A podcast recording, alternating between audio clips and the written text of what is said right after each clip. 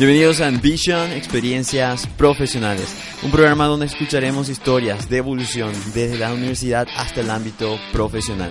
Cada semana exploraremos un mundo diferente, administración, finanzas, informática, ingeniería, consultoría y más.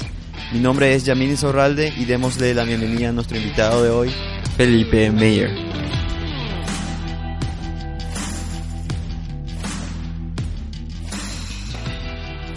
Bienvenidos a todos, todas a un nuevo episodio de Ambition, Experiencias Profesionales. El día de hoy vamos a estar entrevistando a Felipe Meyer, quien se encuentra trabajando como CEO de una de las principales constructoras de obras de infraestructura del Paraguay. De ya, muchas gracias por venir Felipe y bienvenido al programa. Gracias Yamil por la, por la invitación, eh, un gusto y, espero poder compartir algo de, que agregue valor a, a nuestra audiencia. Eso esperamos. Y bien, para dar un panorama a quienes nos están escuchando hoy en día, es Felipe no es necesariamente paraguayo, pero hace un buen tiempo que ya está aquí, ¿verdad? Sí, la verdad que ya más paraguayo que, que brasileño. Por lo menos en mi casa me suelen decir esto y mi hijo más otra vez. Al menos como que ya, ya no tenés tanto el acento, ¿verdad? sí, trato. Lo que sí, siempre termino armando un quilombo, mezclo guaraní, algo cualquier, pero interesante. ¿Te gusta mucho, ¿te gusta mucho el guaraní? Me encanta, me encanta, sí. y, mi primer año traté de, de, aprender, yo cuando vine a Paraguay, esto fue en 2014, vine a una industria, una empresa del Grupo Luminotecnia, y tenía un señor ahí, yo le pedí que me enseñara guaraní a la hora del almuerzo, pero solo me enseñó palabras no muy lindas así del inicio. Ah, mira. Fue lo que memoricé primero. Es clásico que es lo que pasa siempre. Sí, famoso. y bien, eh, para empezar un poco, Felipe, nos gustaría saber de, de, tu persona, y describiendo quién es Felipe, ¿verdad? Sí. Es, ¿Tendrías una palabra que te defina como persona hoy en día? Uf puedo dar la mía y la que me... La mía para mí, determina, determinación. Determinación. Sí, determinado. Eh, pero si pregunta a mi señora, le va a decir acelerado. Las dos sirven igual, pero vamos con determinado. Perfecto. Eh, ¿Por qué determinado? Porque yo cuando pongo, yo siempre trato de llevar mi vida con, con objetivos muy claros. Yo defino un propósito, defino un marco de vida y, y no paro hasta que, que lo hasta que suceda. Hasta que suceda, parece muy bien o sea, trato de evitar desperdicio por camino o sea me dedico a aquello que realmente vaya a agregar valor a mi propósito de vida y si no agrega no simplemente no es el momento de hacer. Entonces a veces termina siendo un poco aburrido también porque las personas del entorno mi señora mis hijos terminan como que, che, papi, está bien, pero ni todo es así. Relájate un poco, me dicen. Y sí, yo, yo estoy seguro que, que, hay que relajarse un poco. Hago así porque es la única manera que sé hacer. No, no sé si es la receta, pero es la realidad. Y bueno, lo que pasa es que hay mucha energía, entonces toda esa energía de alguna forma tiene que... Sí, sí, sí, pasa por ahí también. Por esto también la parte del acelerado. Pero vamos a quedarnos con determinado. Es mejor. y bien, y, yendo un poco para atrás, yendo al pasado, antes de lo que podríamos decir que lo que es tu profesión en el día, Felipe, ¿nos podrías eh, contar un poco sobre vos a nivel personal. ¿Quién era Felipe antes de iniciar su carrera? ¿Quién era esa persona? antes de empezar. vamos a volver ahí. Yo me casé muy temprano, Yamil. Yo me casé a los 18 años de edad. Eh, de hecho, yo tengo más, hoy, hoy, tengo 35 años y este año con mi señora cumplimos, yo cumplo más tiempo de vida con ella de que con mi familia genética, mi, mi papá, mi mamá, mi, mis abuelos. Ah, yo, sí, yo me casé a los 18, salí de mi casa, en realidad salí un poco antes, porque en Brasil a los 16 tus padres te pueden emancipar. Mi padre ya me emancipaba, entonces yo ya siempre tuve mucha autonomía. Y mi hija nació a los 19, María Eduarda, hoy tiene 16 años. Eh, qué rápido pasa el tiempo. ¿eh? Sí, pasa, pasa, pasa volando. Y antes de empezar yo tuve dos momentos profesionales, apunté algo en el inicio y después me he dado cuenta por el camino que quería seguir otra carrera. Pero antes de empezar esto, eh, Felipe, una persona joven que salió de su casa temprano, constituyó familia, tuvo hijo y, todo esto creo que fue el impulsor de haber construido una carrera y una familia é que hoje eu digo que exitosa e não exitosa desde o cargo, desde a parte econômica, mas sim desde a perspectiva eh, vida, felicidade e família. En aquel entonces estabas estu como estudiante, estabas estudiando en la universidad. ¿o Y no, todo, eso todo, no fue todo un desafío. Tenemos bastante cosas que, que, que charlar ahí, Wow. porque yo primero de todo decidí ser contador. momento? Ok, Yo- nada que ver con, el, No, con, con yo tu persona. los- al, termino el colegio eh, a los 17 años y a los 18 no, no, no, no ingreso a la universidad porque era todo este momento de salir de casa, casamiento y tenía que estudiar a la noche. nacer- y ya trabajaba, obviamente, yo trabajo desde los 13 años. Ah. En Brasil, vos legalmente puedes tener un registro profesional a los 14. Yo nunca me voy a olvidar porque el día que yo cumplía 14 años, yo me fui con mi jefe a sacar mi registro profesional. ok. O sea, vos ya estabas trabajando, pero Ya era como que... ya de- registrate. Sí, sí, pero mm, siempre me gustó y fue la educación que tuve. Entonces, cuando yo entro en la, la universidad a los 19 para hacer contabilidad, ciencias contables, obviamente esto a la noche porque yo ya trabajaba todo el periodo integral. Mi señora ahí en este momento ya estaba embarazada. Empecé a estudiar contabilidad, hago dos años ciencias contables y en Brasil vino la legislación que en este momento se podía un contador tener solamente el curso tranco la facultad, porque la, la universidad, porque podía aprovechar alguna materia y rápidamente eh, eh, en un año ya tenía el título de técnico en contabilidad, entonces ya podía tener mi, mi, mi- mi Ah, oficina con mi estudio contable, como se dice acá, y recién tenía 20 años de edad. Genial estaba. y ahí entré en esto y, y antes yo ya trabajaba con licitaciones públicas. Yo entré, una historia más larga otra vez, nos va a faltar tiempo acá. Pero ya voy al final, yo entré para ayudar a mi mamá en su momento trabajando en una empresa haciendo la parte de documentación y planillas de licitación. Por esto vino la parte de contabilidad, porque tenía muchísimo la parte de costo. Y ahí estudié contabilidad y esto fue hasta que tuve, empecé a hacer consultoría. Imagínate, creo que ya hasta, mezclé las cosas, porque yo tenía 20 años y hacía consultoría, ayudaba a las empresas a participar de licitación, como yo entendía de la parte contable, y entendía también de la parte de, de- de- de impuestos, de mano de obra, de costos, y me encantaba toda esta parte de, como todo contador, parte de documentos, certificado negativo, eh, cer- certificado de, de- de- de cumplimientos tributarios, toda esta cosa. Entonces yo empecé a ayudar a empresas chicas a participar de licitación. Yo le cuidaba toda su documentación y hacía toda su propuesta técnica, comercial, y esto. Genial era. ¿Y eso, eso fue como independiente, digamos? Totalmente independiente. Sí. Totalmente Wow. independiente. Trabajé, obviamente, así como te comenté, de los, eh, de los 16 hasta los 18, hasta que conozco a mi señora y nos casamos, dos años y medio en una empresa haciendo esto. Eh, ahí aprendí y ahí, y ahí en esta empresa me despertó la gana de estudiar contabilidad. Porque yo vi que si estudiaba contabilidad, ya estaba trabajando, ya era asistente de licitación ahí, eh, iba a ser genial, iba a poder tener una jefatura y iba a poder hacer muchas otras cosas estudiando contabilidad. Por esto es lo que vino la idea de estudiar contabilidad. O sea, y, y a hacer consultoría. O sea, la, la, la raíz eh, real, al fin y al cabo, era querías emprender algo con ese conocimiento. No, la verdad ¿No? que no. La verdad que yo quería, quería trabajar en una empresa. Siempre ahí, desde... Ah, ok. Empecé a emprender porque me casé. Entonces al casarme, mi suegro me dijo, ¿sabes qué? Bueno, ya que soy pendejo y decidieron casarse, les respeto, pero venía a trabajar conmigo. Y yo dije, pero yo no puedo dejar en la empresa que yo trabajo así en bola. Y él me dijo, no, vení a trabajar conmigo. Él tenía una empresa de cobranza. Y le fui a ayudar porque él tenía una empresa de cobranza y una inmobiliaria. Y yo era tu- su asistente administrativo, o sea, cuidaba de, to- de todo para él pero no quería dejar eh, en la mano mi, mi jefe anterior, porque él me ayudó también, me dio la oportunidad, estudié ahí, me ayudó a estudiar el curso técnico y, y empecé a hacer una, ¿cómo se dice acá? Una consultoría baú, así. Empecé a hacer la consultoría, tenía 19 años porque trabajaba para mi suegro durante el día, la noche, eh, hacía la noche, al final del día hacía la consultoría porque también estaba yendo a la universidad. ahí. Entonces la, la, la consultoría, es decir, el emprendedorismo vino por, por, por necesidad más o menos, no, no por Ah, tanto por necesidad, porque tenía un compromiso con mi jefe anterior. O sea, tenía dos trabajos, no era emprendedor. Yo, Sí, yo tenía dos trabajos. Pero me fue tan bien que este jefe indicó para un amigo, que indicó para otro. Y cuando yo vi, genial era esto. Trabajé con mi suegro dos años y dice, ¿sabe qué? Me voy a dedicar a la consultoría.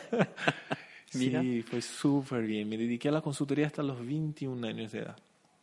Cuando mi mejor cliente me invita a trabajar en este momento en una empresa que es recién, una industria grande, entre las mayores de Brasil en su segmento. eh, me contrata para hacer la consultoría, para implementar el departamento de licitaciones. Yo tenía 21 años y a los seis meses la persona que yo le capacité, implementé todos los procedimientos, la empresa ya estaba en licitaciones, fue desvinculada y ahí me invitan a, a trabajar con licitación. Sí, genial. Acepté y dice, pero tengo un problema. Tengo acá unos 6, 7 clientes. No, dale, puedes seguir hasta el final con el contrato, pero a la medida que van terminando estos Ah, contratos, eh, no renove porque te quiero full time acá con nosotros, Ok. trabajando en tiempo integral. Fue y fue muy- pasando. Y fue, vos sabés que entré Muy suave la transición. Súper suave, súper suave. Empecé ahí, esto estamos hablando, fue 2006, llegué en esta empresa como consultor, 2007, o sea, estamos hablando de 11 años atrás. Disculpa, ¿mencionaste el rubro de 12 esa años. empresa? Era una industria de conductores eléctricos de, de baja y media tensión, un grupo Condusa. Ah, y ahí viene lo que pasa después. Ahí viene Por eso tiene. Así mismo. tiene mucho sentido. Me incorporo a esta empresa un año como asistente de licitaciones, voy subiendo, llego a coordinador y ya en el primer año, y pasado un año y medio, yo ya tenía 23, sí, ya estaba con 23 años, ellos me invitan porque como a mí me gustaba la parte de documento y esto, y en Brasil también, además de la licitación, que lleva mucha documentación, mucho cuidado, es muy minucioso, también la parte de comercio internacional. Ah, mira. Entonces el gerente de, de- de exportación dice, che, vos, vos que tenés experiencia con esto y te gusta, la chica que estaba conmigo se fue, vos no me querés ayudar con esto. Y ahí viene mi gran, no sé si receta, pero algo que me funcionó muchísimo. Yo siempre, siempre fui muy colaborativo. Conmigo nunca tuvo esto. y, ah, yo trabajo en licitación, no le voy a ayudar el de, de exportación. Ah, No, ok. Al revés.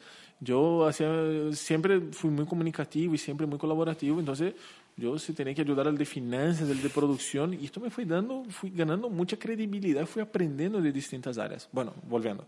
Él me invita a trabajar, yo acepto. Y ahí empieza, empieza la, la- la- creo que mi, mi- segunda pasión profesional que descubro en este momento que era el comercio internacional. Porque empecé a ayudar a, empecé a ayudar a la exportación, vi a las cargas saliendo afuera del país y era todo en español, algunas cosas en inglés. Yo ni uno ni otro hablaba, pero ni se me ocurría. Tenía 23 Claro. años de edad y el portugués, como se dice acá en guaraní, se forzaba. Entonces, dice, genial, ya está. Empecé a trabajar con él. ¿Cuánto corto? Dos años pasaron, él salió de la empresa y yo quedé en su lugar, en la parte de gerencia de exportación. Ah, mira. A los 25 años yo era gerente de exportación de esta, de, de esta empresa. Teniendo en cuenta... Ah, perdón, a Sí. los 22 cuando esto pasa, lo primero que yo hago es, ¿sabes qué? Olvidaste contabilidad, ciencia contable. Me voy a estudiar, hice otra, me fui a otra universidad y fui a estudiar comercio internacional, comercio exterior. Y me encantó. Termino esto eh, porque eh, en Brasil voy a tener la opción de, de- de aprovechar algunas materias del curso anterior, una serie de cosas. Termino en dos Ah, años y mira. medio y enseguida eh, ya tenía 25 ya estoy trabajando, ya estoy bien en la empresa, toda la parte de, de- de comercio internacional a mi cargo. eh, voy a hacer una maestría en Fundación Getúlio Vargas, la número uno ahí de Brasil. Hago un MBA en negocios internacionales. Wow. Sí, súper. Te fue genial. bastante bien, o sea, en la transición de carrera. Mi pregunta allí es, quizás, quizás en Brasil sea diferente a lo que es aquí, pero para, para la edad de 25 años, ¿eso se podría considerar que eh, llegaste a, a un nivel alto profesional muy rápido o no era Mira, tanto el caso? Mira, Es- hoy día yo no creo que, que, que, que, que- que sea... Sí, sale un poco de la regla, obviamente, pero hay personas que llegan en Brasil a, a posiciones gerenciales, no de su propio emprendimiento, porque también muchos llegan temprano, vos mira, pucha, el muchacho tiene 26 años y es CEO, sí, pero es CEO de su empresa, o de una empresa, o de, o de, una- de- de su emprendimiento familiar, o de una empresa. No, llegar a, a una edad, a los 25 años como gerente de una multinacional en este momento, sí, es temprano, pero no, no soy el único, hay muchos que, hay, muchos que llegan. Pero sí, lo que fue una gran conquista es que en 2000 di- 2011 yo me voy a Chile, tenía 27, sí, 27, y, y ahí se me presenta la oportunidad por toda una crisis que tuvo. Yo estaba a cargo de, yo era el cordón umbilical con la sucursal de Chile, porque yo era el gerente de negocios internacionales y, y en Chile había un gerente general y tuvo una crisis, una serie de complicaciones la, la sucursal en Chile, que yo me iba todos los meses. Sale este gerente general, hay una reestructuración y yo me quedo en 2011 como gerente general de, de- de- de- la compañía en otro país. Ahí, ahí para mí fue mi primer gran conquista y el, mi primer y uno de los desafíos profesionales más complejos de mi vida. A los 27 años asumo la gerencia general en otro país, en otro idioma. Ahí yo, ahí yo vi, bueno, esto es para mí. Haciendo un paréntesis allí, eh, ¿cómo pudiste manejar la familia en, en, ese aspecto? ¿Ellos se mudaron contigo? No, mi familia se iba a ir al final. No, no, no. Este año yo, porque el plan era, la situación era compleja, fue una emergencia. Yo estaba en una visita de las que, de las que yo hacía prácticamente mensual. Se pasa algunas cosas en la sucursal. Ah, okay tengo que asumir de emergencia, ya le llamo a mi misionario y digo, mira, me voy a quedar más dos semanas en Chile, una reestructuración, yo tengo que ordenar acá, después vuelvo. Este después vuelvo, fue una semana, fue dos, me fui, me quedé tres días solo para hacer alguna cosa en Brasil, volví a Chile. Wow. O sea, en 45 días yo ya tenía un departamento alquilado, mi vehículo, mis cosas ya estaban en Chile, yo tuve que quedarme a vivir ahí. Y era en medio del, en medio, no, el inicio del año, este era abril, sí. Entonces hablé con mi señora, mi hijo estaba en el colegio, mi hijo chico, eh, mi hijo tenía dos años, mi hija ocho, en el colegio, terminamos el año y nos vamos todos a Chile. Dale, genial, quedamos así. Fue súper bien, profesionalmente pudimos revertir la situación, tuve una excelente gestión eh, y, no, no es fácil. Yo, yo reconozco que eh, trabajar en otro, ya sea una otra ciudad o otro país, pues, sobre todo otro país, ¿no? Y no es que era como acá, por ejemplo, la distancia de Asunción a mi ciudad, yo soy de Curitiba, Brasil. Asunción a Curitiba son 960 kilómetros. Yo puedo entrar en un auto acá en la mañana, a las 5, y a las 6, 7 de la noche yo estoy en mi ciudad. Okay. Ya, en Chile no es así. un poco más lejos. Y, y, dejar la familia, los hijos, fue un, fue un, fue un momento complicado. Pero mi, mi familia es súper, yo creo que mi familia siempre estuvo preparada, yo suelo decir mi señora, mis hijos siempre estuvieron preparados para estos cambios, siempre hemos tratado de no generar arraigo, porque esto fue una cosa que allá atrás es muy importante, al que decide trabajar en comercio internacional, si realmente quiere, quiere entrar en la esencia, porque muchos entran en la profesión para trabajar en la parte de agentes, la parte de, de, de aduanas, de broker, de despachante, eh, pero si vas a entrar en el desarrollo realmente de mercado, internacionalización de empresas, tienes que estar preparado para, para cambiar de país. Sí o sí tienes que estar preparado, no puedes tener arraigo o si no las principales oportunidades de tu vida pueden pasar y vos no aprovecharlas. Y bueno, me quedé, pero la, la reestructuración fue tan buena que el CEO de la compañía me pidió para volver a Brasil al final de, de, de, de 2011. Yo ya con todos los planes ya quería llevar a mi familia para vivir 2012 ahí y volví. volví en este momento yo siempre planteaba un ascenso, yo ya tenía una gerencia importante reportando directo al CEO y yo decía, yo quiero una posición ejecutiva, yo quiero una dirección comercial internacional, una dirección de negocios internacionales. Y bueno, va a venir 2012, no vino, va a venir 2013, al inicio no vino, yo renuncio a 2013. Eh, renuncié dos veces, me retuvieron. Yo la tercera dice, ¿sabes qué? Este es mi último año. Me quedo los últimos tres meses. Esto fue en octubre de 2013. Tenía una muy, una muy buena remuneración, una muy buena posición, pero yo estaba seguro que si yo quisiera tener realmente, yo, a mí me había, me había desafiado la, la tener una posición gerente general en una compañía, tener toda una organización a tu cargo, que vos seas el número uno responsable por toda una operación. Y yo quería esto. Yo sabía que desde la posición de gerente de negocios internacionales no iba a pasar. Necesitaba una posición ejecutiva eh, y necesitaba otra organización donde pudiera ser el número uno. Siempre, eh, desde los 25, 26, yo ya sabía que yo quería ser el número uno en una organización. Entonces renuncio y para mí bueno, mi, mi, grata sorpresa, recibí buenas invitaciones de trabajo. Una para ir a Chile, para ser gerente general de una empresa allá, que ya me había conocido. Ah, una para Venezuela y la invitación para venir acá a Paraguay. sí, el, en este momento el, CEO, el, presidente del Grupo Luminotecnia, Rubén Mojica, se va a Brasil y me invita a venir a Paraguay para asumir la gerencia general de una de las empresas del grupo, que es Condel, la fábrica de cables. Ah, sí, porque yo tenía experiencia en, en, cables y conocí a ellos porque como toda Latinoamérica estaba mi cargo, yo viajaba a los países y le había conocido a ellos ya algunos años. Y vengo a Paraguay en enero de 2014. En esta vez sí, ya con mi señora, mis hijos, con toda la familia, nos establecimos acá. Y fue súper lindo desafío, súper, súper, súper interesante. Y, fue súper bien, me fue muy bien, tanto que a los ocho meses de, de, ser gerente general de, de, Condel, una de las empresas del grupo, eh, Rubén Mujica me invita a asumir como CEO del grupo Luminotecnia y me quedo como ah, CEO, sí, 2015, 16, 17 y 18, el año pasado. Que era, que era justamente lo que estabas buscando, ¿verdad? Llegar El número uno de una gran organización. Así mismo. Buenísimo. Si bien vine como número uno de una de las empresas, después pasar a ser el número uno del grupo empresarial fue, fue, fue algo genial. Fue algo, sí, creo que fue el, así como asumir en Chile allá, en medio de una crisis, fue súper desafiante, emocionante, sentí este miedo, una, un mix de emociones. Acá también. El día que Rubén me nombra CEO, un grupo empresarial en este momento, 800, 800 de tantos colaboradores, 12 empresas, 12 gerentes generales que reportaban a mí y de tal. Yo tenía 30 años de edad. Cuando yo vine acá, cuando yo, claro, cuando yo vine acá a Paraguay y, y, asumo como gerente general de Condel, yo tenía 29 años de edad. Ahí ya fue el primer choque. creo, creo que todo el mundo habrá visto como, ¿qué, qué pasa acá? Claro, ¿Me explico? El, rapaz este que vino a hacer. ¿Qué rapaz viene? pero fue súper bueno porque hubo una excelente aceptación. El, Paraguay es, es, genial, es formidable.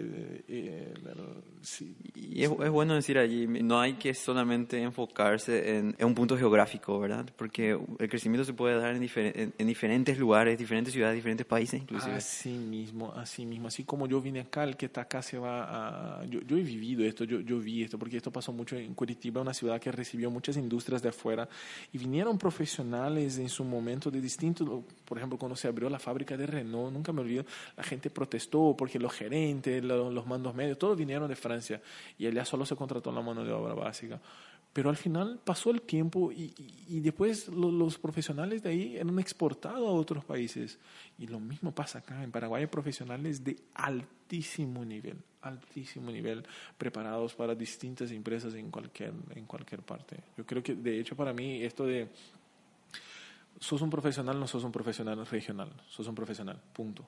Ahí termina la definición. Puedes ser un profesional en Paraguay, en Brasil, en Argentina, en Chile, donde sea. Si sos realmente un profesional de alto performance que, que genera resultado, que, que, que, agrega valor a la organización y a, las personas, y a los colaboradores, vas a tener espacio en cualquier parte. Y bueno, esto fue un poco de la historia hasta el fin del año pasado, cuando he decidido eh, cerrar este ciclo con Grupo Luminotecnia. Y este año empiezo el nuevo ciclo que fue asumiendo como, como CEO de, de, Tecnedil, hoy la, la, principal constructora vial eh, civil también del, del, del, país. Un desafío súper lindo, súper interesante, que me, me, me, me, motiva muchísimo y que me da más algunos años acá en, en, en, Paraguay. Uno nunca sabe, yo, yo, yo, siempre suelo decir, yo... Yo no sé cuánto tiempo más me voy a quedar. Yo obviamente tengo un contrato, así como Grupo Luminotecnia también pretendo cumplir mi contrato, pero yo soy un profesional del mundo y mi familia yo también la, la, formé para ser del mundo. ¿no? no hay que tener fronteras. Si mañana me toca un desafío profesional en otro país, estoy, soy, siempre suelo decir soy full mobility, sin ningún problema. Me voy a mover sin problemas. Y mi familia también está preparada para esto. Está preparada para esto. Yo siempre le digo eh, a cualquier momento podemos cambiarnos y esto es una realidad. Claro. Así que... Hay que estar preparado para, para todos los escenarios. Sí o sí hay que estar preparado para, para todos los escenarios. Hice un poco acá una, una ensalada tratando de, de, de cortar ahí estos años de experiencia desde los 19 hasta ahora los 35. Eh, pero fue, fue realmente algo... Yo eh, tengo todavía... Quiero llegar a ser el número uno y una una gran organización global. tengo esto, esto como objetivo. Todos los objetivos que me puse a nivel profesional fui conquistando eh, antes del tiempo. Y, y, este yo voy a conquistar también. Yo me veo haciendo esto, a mí me encanta, a mí me, me, me, lo que me motiva, eh, liderar grandes organizaciones, equipos de personas, eh, es lo que realmente la gente me suele decir, che, pero vos sos un especialista en qué? Vos, porque vos estudiaste comercio internacional o vos estudiaste contabilidad, pero yo veo acá en tu currículo que hiciste dos MBA luego y de dos años cada uno. Sí, hice dos MBA, me encanta. Y, pero, ¿y soy especialista en qué? En gente. Un especialista en gente. Yo me convertí en un especialista en gente y con gente genero muchísimo, muchísimas cosas, muchísimos resultados, se agrega muchísimo valor a, las organizaciones. Y, Y esto no tiene fin. No- Y, no tiene fin. y me encanta lo que habías mencionado porque es tener foco y plan a lo que, a lo que uno va a llegar. Sí. Que eh, como habíamos, habíamos conversado antes, antes, antes de grabar, me has dicho, bueno, es leer eh, historia de personas referentes o biografías también ayuda bastante. Sí, a mí me ayudó muchísimo leer biografía de, de grandes ejecutivos, gran- grandes líderes eh, empresariales. eh, a mí me, me sirvió como muchísima referencia. Y lo que sí, creo que, que una mezcla de algunas cosas que fui llevando a mi vida fue realmente siempre tratar de tener claro el propósito de vida, dónde quiero llegar. O sea, si, si yo realmente eh, estoy determinado a ser el número uno de una organización global, eh, así como yo, otros miles quieren hacer la misma cosa. Y todos, donde nos ponen igualdad, es el tiempo. Todos tenemos las mismas 24 horas del día. Todos tenemos familia, todos tenemos dificultades, todos tenemos eh, facilidad. O sea, no hay esto de que, ah, porque yo y la oportunidad, yo no vine de familia rica, yo el último año hice en escuela pública, eh, yo tuve que trabajar y estudiar desde, desde bien temprano, no es que fue la universidad nomás. Yo en el segundo grado yo trabajaba y estudiaba. O sea, mi primer año del segundo y el tercer del segundo grado, no sé cómo se dice acá en Paraguay, Sí. todo lo hice trabajando. Todo lo hice trabajando. O sea, no, no, no, no. Pero sí, yo siempre dice, yo no voy a ser promedio.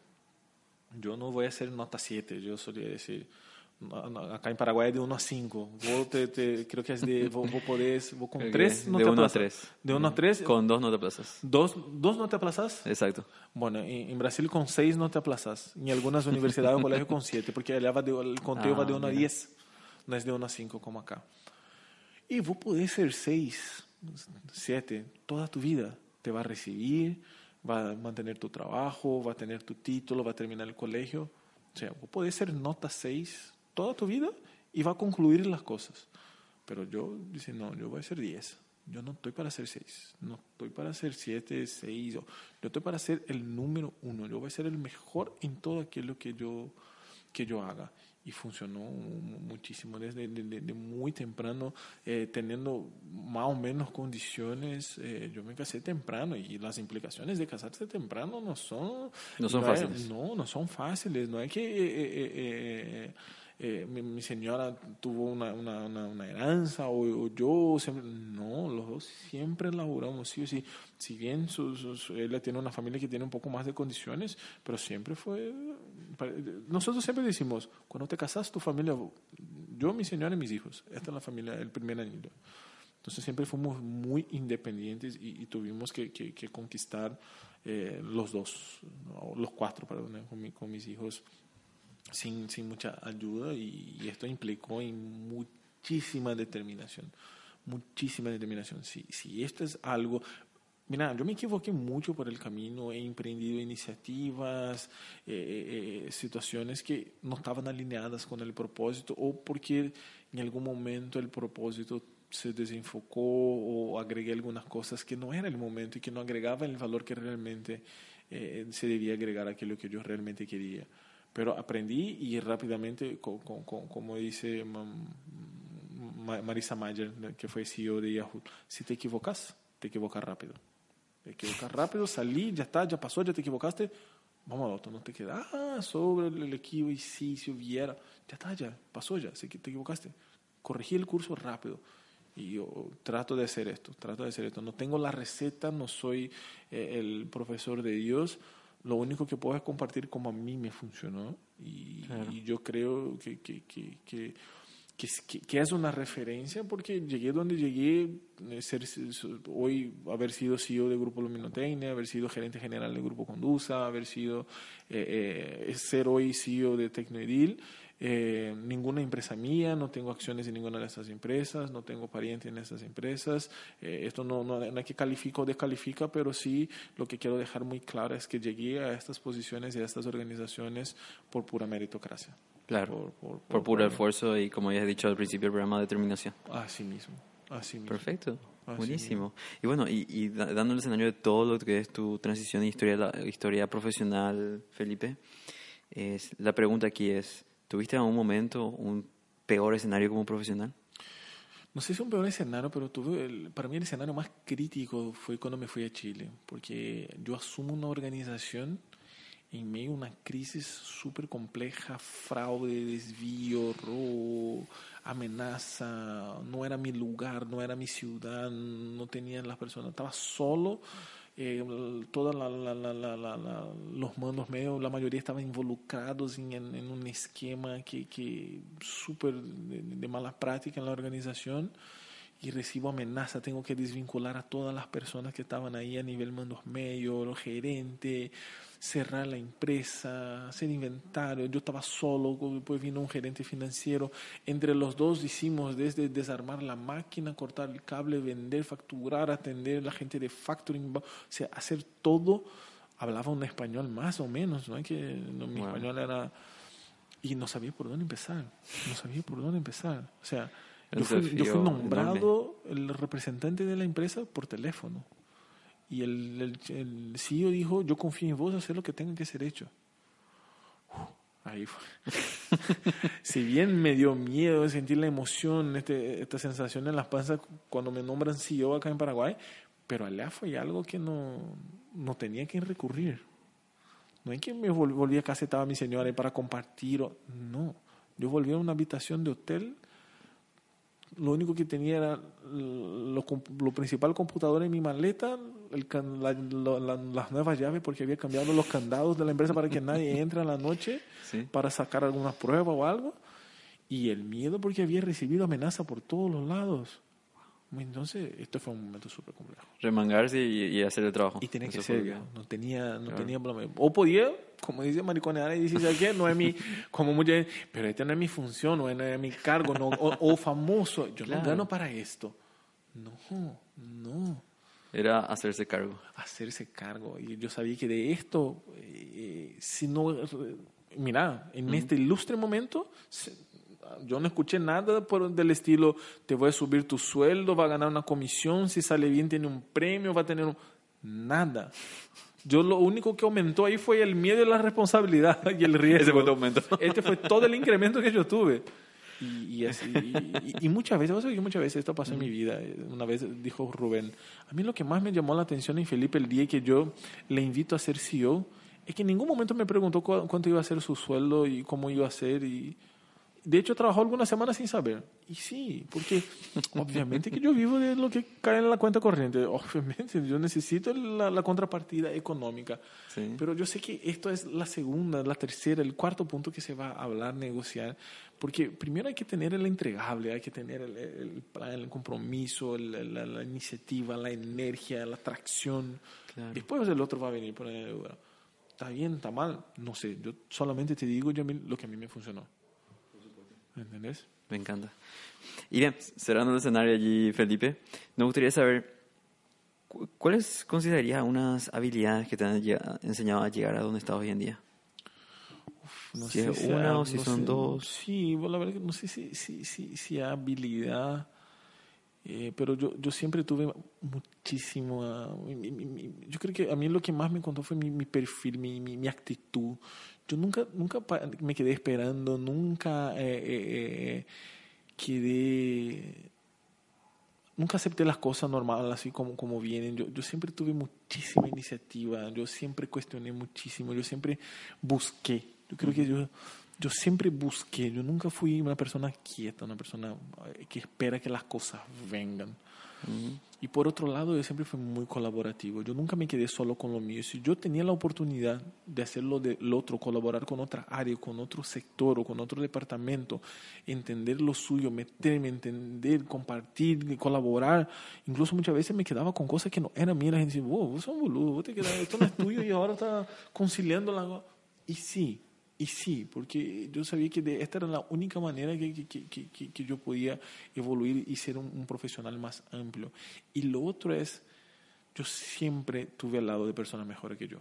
Siempre traté de identificar a estas personas y, y estar con estas personas a mi lado, contratar personas mejores que yo en lo que hacen y, y estar. Yo vi si tenía un líder o alguien en mi equipo que era realmente bueno. Ahí yo estaba. Yo soy igual que la suma de la mejor versión de todas las personas que, que tuve la oportunidad de trabajar. Claro, y aprender, por supuesto. Sí. Eh, es, es mucho, eh, bueno, el ingrediente aquí es curiosidad, involucrarse. Sí, sí, sí, hacer realmente, porque la, gente a veces queda con, ah, esto no es mío, o Rubén, Rubén Mujica, yo le tengo más miedo a la, a la, mediocridad que al fracaso. Y para mí esto de, ah, esto no es mío, no es mi área, que vea él eh, y deje que explote ahí. Total, yo hablé, mi, yo hablé, yo, yo, le dije que no iba a salir bien, o bueno, sí, es su área, lo mío está bien.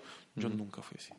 Yo tengo visión del todo y en todas las empresas también que yo trabajo, mi área, cuando era mi área, hoy yo soy el responsable número uno, pero yo siempre encaré como mi negocio, como mi empresa, mi emprendimiento, ya sea mi departamento, mi gerencia, mi, mi sucursal, es mi negocio, es mi negocio y tiene que tener el mejor resultado posible. Correctamente. Y bien, para ir cerrando, Felipe, dos preguntas. Sí. Una, ¿Qué recomiendas a aquellas personas que aspiran a ser, en este, en este caso, en algún momento de sus vidas, CEO o el número uno, como habías mencionado, de, de una empresa? ¿Y tendrías un libro, música o frase que llevas contigo hoy en día a nivel motivacional? creo que lo que le voy a recomendar es el, libro. voy, a contestar las dos preguntas en, una. Porque el libro que, que, que a mí me movió muchísimo yo tuve, yo tuve grandes momentos así que, que, me inspiraron y que me cambiaron mi carrera profesional. De hecho, uno de ellos fue mi primer MBA. Cuando termino mi primer MBA en Fundación Getúlio Vargas, yo puedo decir que tengo un antes y un después profesional. Pero algo que sí me, me, me, movió muchísimo en esta carrera ejecutiva fue el libro de Jorge Paulo Lehmann, que es uno de los fundadores de InBev, que es una de las mayores corporaciones hoy día. El libro se llama, en portugués dice Sueño Grande, que sería sueño grande, porque dice que soñar grande o soñar en chico es el mismo esfuerzo, la misma energía, el mismo trabajo. Y yo siempre soñé grande, yo siempre soñé grande y, y al soñar grande actúas en consecuencia. Si sí, yo dice, yo voy a ser el número uno, yo voy a llegar acá, yo voy a conquistar esto, yo voy a hacer esto, yo voy a vivir esto, yo voy a viajar a esto. Y sí, y si quizás se hubiera contado a algunas personas, si vos estás loco, o para qué. Eh, pero siempre y, siempre funcionó. Siempre funcionó. Porque al mentalizar esto y actuar en consecuencia, no es que yo voy a ganar en la lotería y nunca juego el billete. No. Yo actúo en consecuencia, yo actúo en consecuencia y defino prioridades. Pero soñar grande. Esto no. Esto te mueve, puede mover montañas. Claro, es importante aquí es recalcar que no solamente soñar, sino actuar de acuerdo a eso. Así mismo. Así. Perfecto. Y bien, te agradezco bastante, Felipe, por tu aporte, por tu historia y tu experiencia a nivel profesional. Creo que va a ayudar bastante a las personas hoy en día de que, bueno, de quienes ya escucharon gran parte de la historia. Genial. Yo que agradezco, yo le espero haber podido transmitir algo que, que realmente agregue valor, que inspire a la, las personas quizás no pude ordenar mucho, son muchos años de mucha experiencia y hay muchas cosas que compartir en un poco tiempo, pero que se pueda aprovechar algo, ya, creo que misión cumplida. Claro, perfecto. Muchísimas gracias, Felipe. Hasta luego. Hasta luego.